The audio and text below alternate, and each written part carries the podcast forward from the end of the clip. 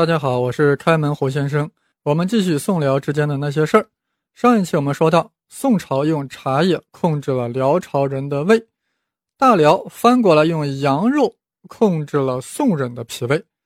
大辽严禁战马出口宋朝，大宋严禁萧氏硫磺出口辽朝，甚至不准宋朝的书籍啊流入契丹，结果导致走私贸易相当发达。本期要说宋辽之间的 PK 啊。导致了北宋钱荒的加剧。哎，这是什么情况？北宋钱荒由来已久，原因就是宋代商品经济已经相当发达，但是铸币能力啊跟不上，铜钱不够用，成为经济发展的瓶颈。就在东京汴梁的大商场，一次交易动辄就需要成千上万贯，这是之前的朝代难以想象的。正因如此，之前的朝代不存在钱荒，什么秦汉、三国、魏晋、南北朝，一直到隋朝。根本就不知道“钱荒”这两个字怎么写，原因很简单，就是商品经济不发达，自然经济占主导地位，生产是为了直接满足个人的需要，而不是为了进行交换。铜钱呢是交换的媒介，商品交换发生的少，铜钱啊也就需要的少。而那时的征税啊，征收的也基本上是实物税啊，服徭役那也是老百姓亲自为政府出力，在这整个过程中是不需要铜钱的。但是到了唐朝，事情发生了些变化。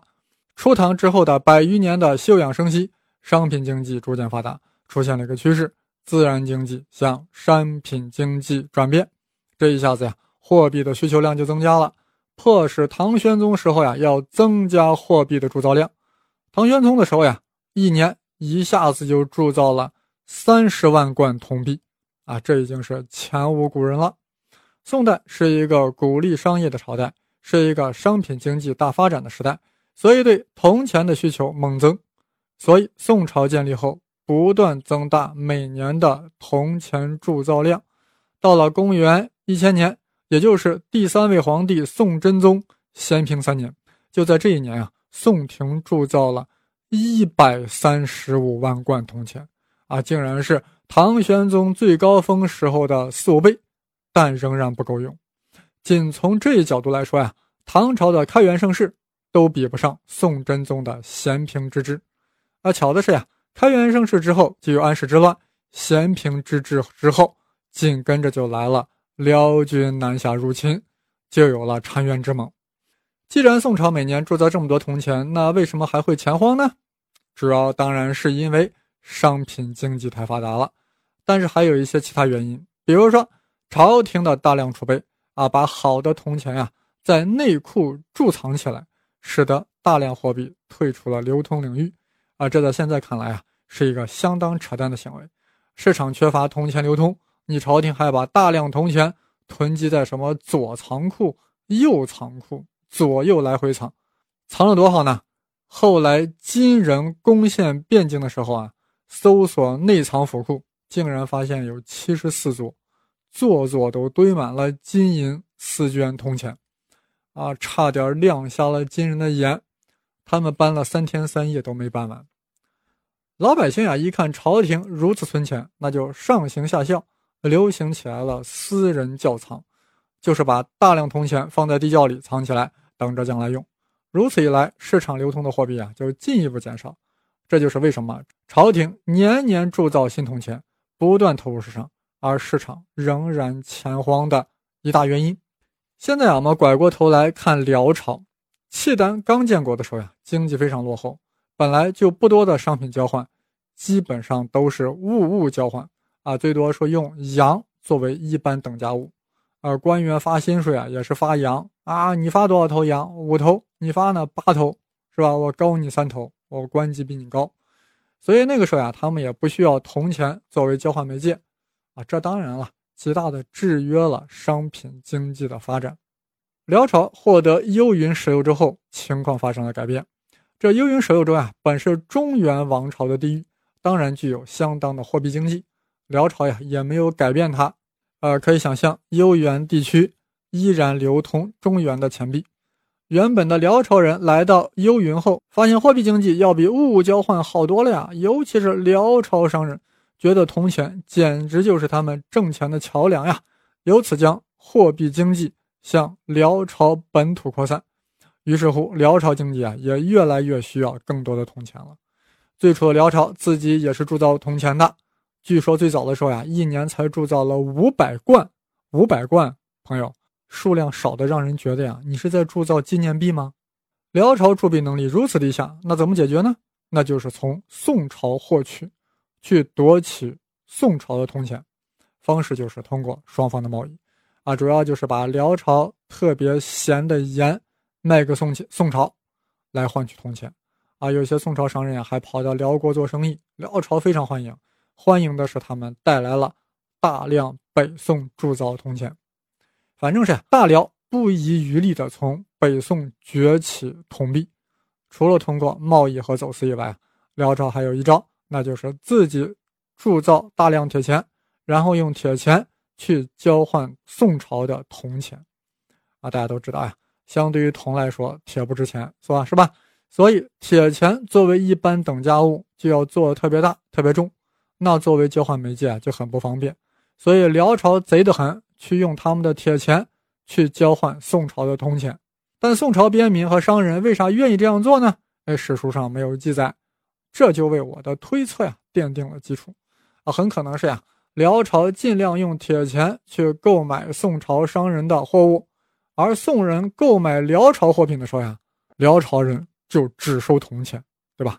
呃，但问题是，宋人拿着辽朝的铁钱有啥用呢？有啊，因为宋朝的四川地区啊，一直就用铁钱。所以呀，可以拿着铁钱去四川进货啊，去购买蜀绣呀、四川的茶叶呀，然后再倒卖到契丹。四川为什么一直用铁钱呢？哎，这个我们在系列节目《全球化与大明兴衰》中提过，大概是在第三集。这个系列啊，在我的另一个栏目《Page Seven 胡先生》，Page Seven 胡先生啊，有空啊可以去听一听。当然，主要讲的还是。大明兴衰的故事。众所周知，四川是天府之国。到了北宋时呀，市场流通已经有了相当的规模，需要大量货币进行流转，但铜钱极其有限，怎么办？宋朝开国之初，就专门允许四川使用铁钱，十个铁钱只能顶一个铜钱，而且规定铁钱不准流出四川境内啊，只在四川用。那我们现在拐过头再说大辽呀。大辽一方面大量吸纳宋朝的铜钱，另外一方面严禁本国的金银铜流入北宋，敢拿十贯铜钱出境者一律处死。啊，宋廷一看辽朝这架势，感到事情很严重，尤其觉得辽朝用铁钱换我大宋的铜钱实在是太阴损了，于是做了一个决定：铁钱就不只是限定在四川用了，在边境地区也用，尤其是在宋辽边界。宋夏边境地区也用铁钱，你大辽不是想用铁钱来换我们大宋的钱吗？我们大宋的钱也是铁钱，那真是以牙还牙，以铁对铁。尽管如此，北宋的大量铜钱还是流向了契丹。到了北宋宋仁宗朝的时候，辽朝基本建立了以宋朝铜钱为基础的货币经济。后来啊，苏东坡的弟弟苏辙出使辽国的时候呀。发现辽朝公司交易用的都是宋钱，啊，对此大为焦虑，啊，我们这里还一直钱荒呢，没想到钱都跑到他们这里来了，哎，正在焦虑的时候呀，又看到辽朝文人竟然在读哥哥的书《眉山集》，更加皱起了眉头，啊，这走私很猖獗啊！其实宋代建国之时呀，就严禁铜钱外流，早在宋太祖朝就规定。谁敢把铜钱带出本国，必将严惩。带出去两贯，徒一年；走私五贯铜钱的，直接弃市。随后的宋太宗、真宗、仁宗、英宗呀，都是沿袭这个法律的。即便如此，宋钱还是源源不断的流向了辽朝。到了宋神宗朝，情况极度加重了。为什么？因为出了个大人物王安石，也出现了一个大事件——王安石变法。王安石变法的内容呀非常庞大，这里只说与钱荒有关系的内容。一是青苗法，青苗法本是好法，就是在每年二月、五月青黄不接的时候呀，由官府给农民贷款、贷粮，收取利息，到时归还。但归还的时候呀，一般要用铜钱来还，这就导致农民对铜钱的需求量大增，那不钱荒就加剧了吗？二是免役法，啥意思呢？本来宋朝呀，跟过去一样啊，都是按照户等轮流服差役的。王安石改成了啥？由官府雇人承担啊，百姓不用服徭役了，但是你要交一定数量的钱啊，这个钱就叫免役钱，就是免除你劳役的钱。官府拿这个百姓交的钱呀，免役钱呀，去雇人服役，那这听着不错呀。